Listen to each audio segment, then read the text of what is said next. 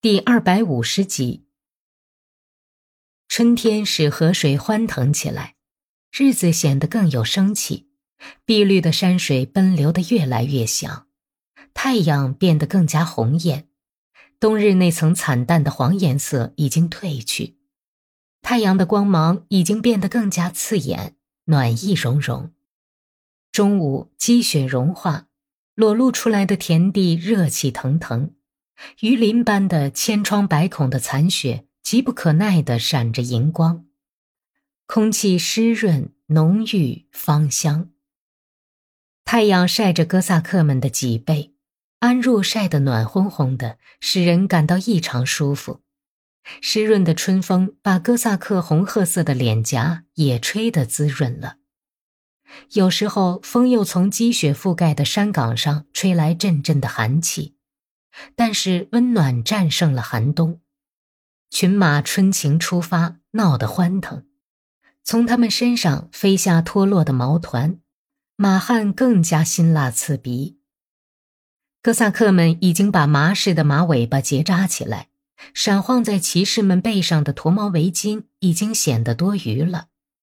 皮帽子下面的额角被汗浸湿，短皮袄和棉袄已经穿不住了。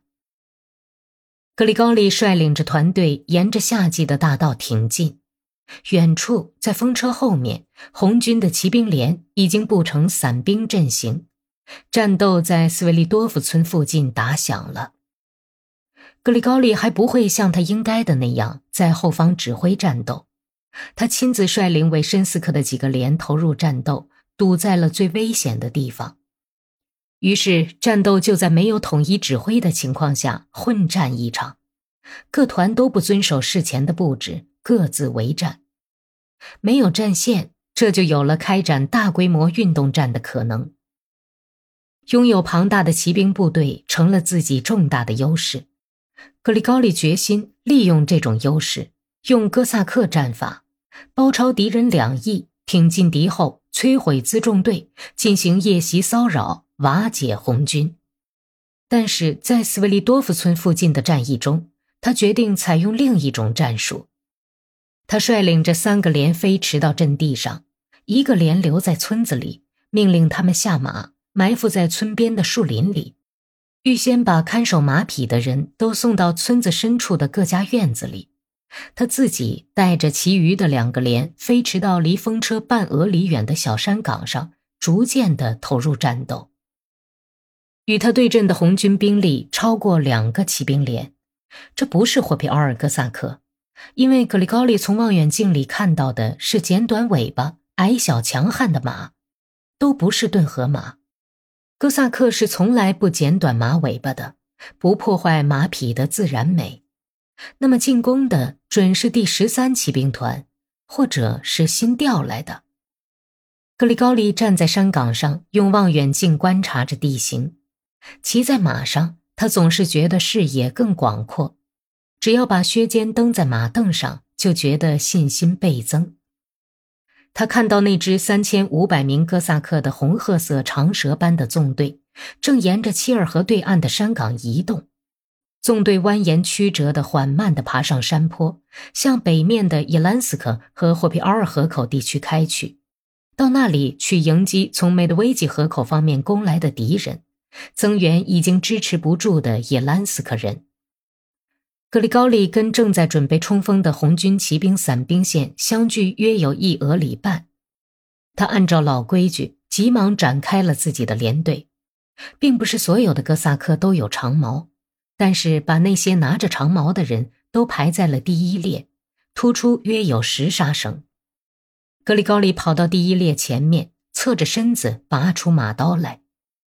小快步前进。起初，他骑的那匹马因为蹄子踏在一个被雪掩盖着的田鼠洞里，打了一个趔趄。格里高利在马上端正了身子，气得脸都白了，用刀背使劲砍了马一下。他骑的是从一个韦申斯克人那里牵来的一匹很好的战马，但是格里高利对他总有些放心不下。他知道。两天的功夫，马是不可能习惯自己的骑法的，而且自己也没有去熟悉它的习性和脾气。他担心这匹还陌生的马不会像他自己那匹在七斯加科夫卡附近打死的战马一样，只要稍稍动动缰绳，就能明白主人的意图。马被马刀被砍了一下之后发火了，飞奔起来，不管怎么勒缰绳也没用。格里高利心都凉了，甚至一时有点不知所措。他会害死我的，冒出了这样伤心的念头。但是这马越跑越稳，也越加听从那驾驭他奔驰的人手上轻微的动作，格里高利也就越有信心，头脑也越冷静了。有一会儿功夫，他的目光离开了迎面波浪似的涌来的分散开的敌骑兵，扫了一眼马脖子。马的两只火色的耳朵生气的紧抿着，脖子像在断头台上似的伸得笔直。有节奏的颤抖着，格里高利在马上挺直身子，拼命吸气，把靴子深深地踏进马凳里，回头看了看。